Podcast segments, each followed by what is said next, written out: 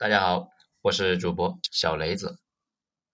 金庸笔下的郭靖，历史上真有其人吗？文章来自于微信公众号“着实新维度”，作者罗马主义。一个汉族小朋友自幼在草原上和成吉思汗的野孩子们呢一起玩耍，一起长大，随后又在蒙古军中效力。变成了一名骁勇无敌的战将，参加了著名的蒙古人西征，立下了赫赫战功。那么，这个金庸笔下的传奇，在真实的历史中有没有可能发生呢？哎，你还别说，历史上啊，还真的有这么一号人，前半生的身世呢，和金庸笔下的郭靖非常接近，而且这个人也姓郭，叫做郭侃。和郭靖不同的是呢，他一生都效忠蒙古帝国，最后成为了忽必烈建立的元朝官衔呢最高的汉人。郭侃很小的时候呢，就被蒙古将领木华黎的部下史天泽所收养。虽然没有像郭靖那样啊泡到一个蒙古公主华珍，但是和成吉思汗的子孙们的关系呢非常密切，却是不争的事实。为什么我们要讲郭侃的故事呢？因为前面呢，咱们留下了一个问题啊，一直没有解决，那就是金军的铁浮屠和拐子马到底有没有古往今来号称天下第一骑兵的蒙古人厉害呢？可惜的是，这个应该是历史上最精彩的骑兵对决，并没有在中原上演。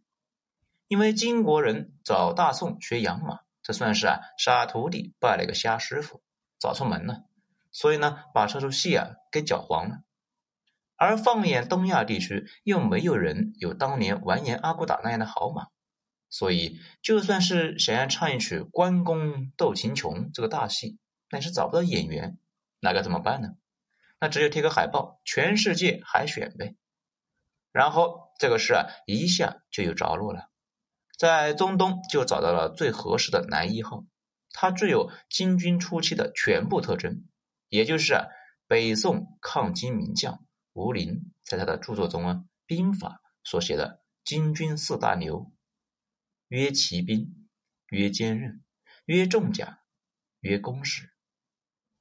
而且呢，他们也真的和蒙古军实实在在的打了一场史诗般的战役。那么这个事和郭侃又有什么关系呢？因为啊，他是这一场史诗大片的主要制作人之一。这个曾经呢，率兵打到了叙利亚。实地负责选角工作，虽然最后啊这出戏不是他唱的，可是聊一聊他的故事啊，就可以让我们知道剧情的来龙去脉。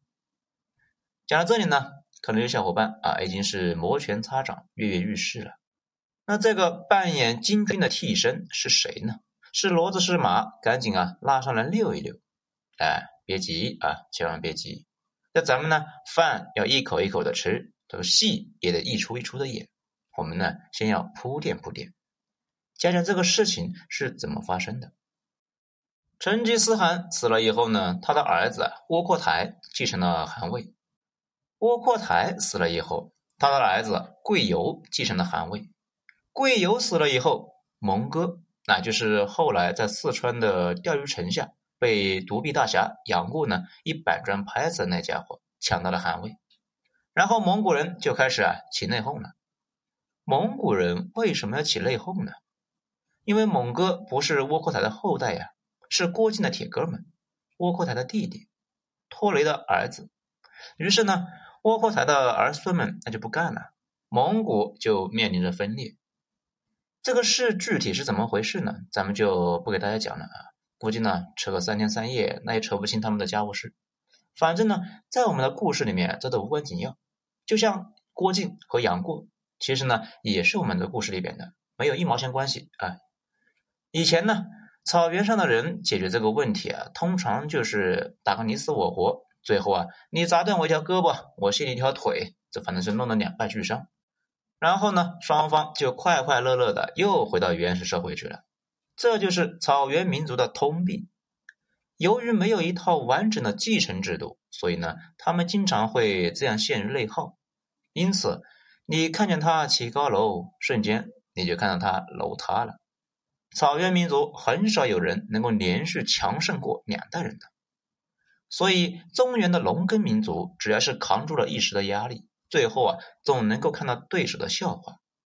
如果蒙哥也让这个事发生的话，那么蒙古帝国最后也就不会崛起了。那么蒙哥该怎么解决这件事呢？小规模的互相削一削，那都是不可避免的，毕竟这是他们的本性。但是呢，他没有让这件事情失控，那他是怎么做到的呢？他呢，给大家说。啊，别闹了啊！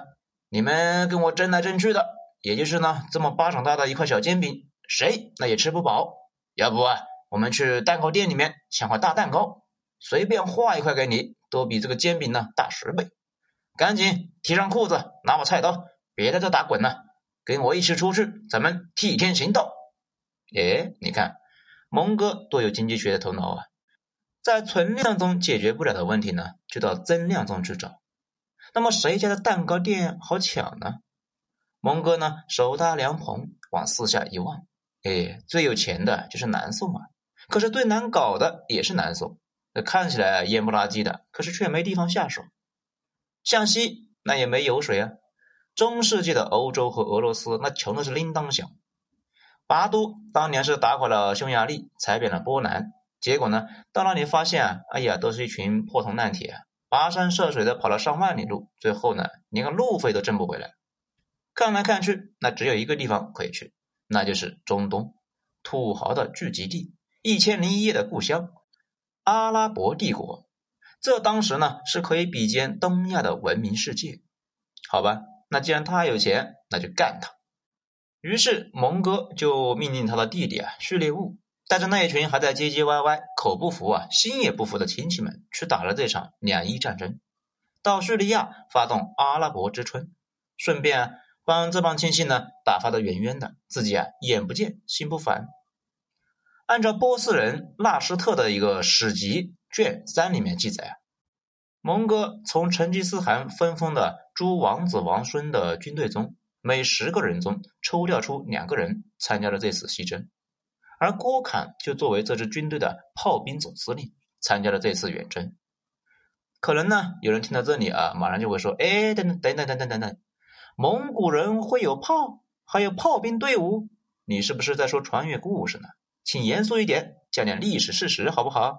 哎，你放心，这绝对呢不是割韭菜不用镰刀瞎扯，这可是呢记载在原始里的。而且他带的是什么炮？还有一段公案。等一下呢，咱们会引经据典的给你讲一讲。这个时候的蒙古呢，虽然骨子里头啊还是一群土匪，可是啊，在当年耶律楚材这个帮助之下呢，早就啊老婊子啊立牌坊装正经人呢。虽然人人腰里面都别着一把西瓜刀，可是啊，个个却是西装革履、人模狗样的，就变成了有组织的黑社会了。这既然档次提升了，那就不能够啊，再一脚踹开别人的房门，高呼一声“大姐”。那这个呢是江湖小瘪三的玩法。黑社会是要讲境界的，虽然还是要抢你，但是啊，得先说出一个子卯寅丑，找什么理由呢？这里呢就要提到一个叫做阿萨辛的小教派。这玩过《刺客信条》这个游戏的呢，自然就会会心的一笑。这没玩过的呢，先听一听金庸老爷子。在《倚天屠龙记》里是怎么讲的？谢逊说道：“波斯大哲野芒设帐收徒，门下有三个杰出的弟子。尔莫长于文学，倪若谋善于政事，霍山武功精强。不料霍山雄心勃勃，不甘久于人下，阴谋叛变，失败之后结党聚山。”成为威震天下的一个宗派首领。该派专以杀人为务，名为伊斯美良派。当十字军之时，西域提起山中老人霍山之名，无不心惊色变。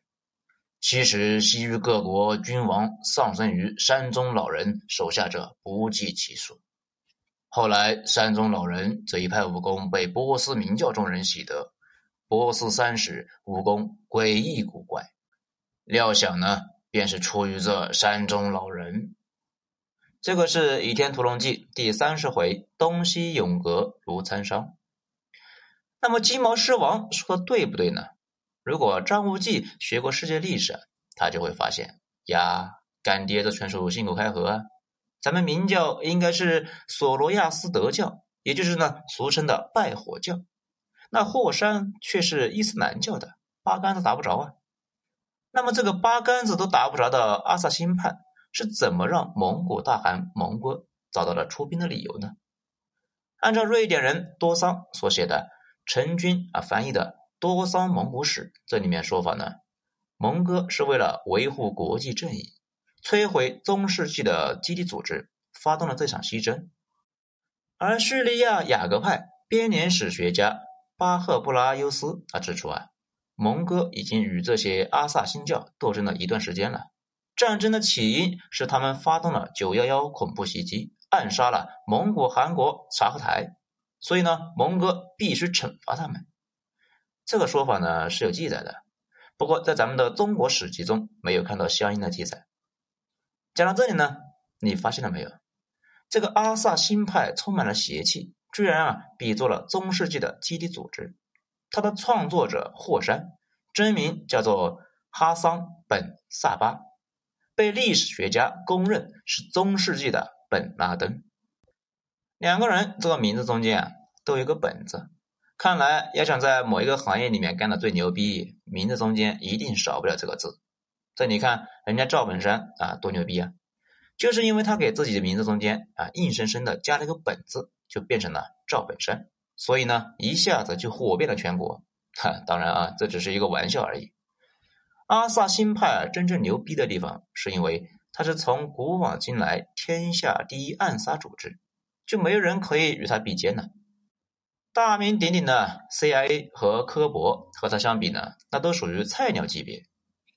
仅仅是凭借简单的匕首和毒药，没有任何高科技装备。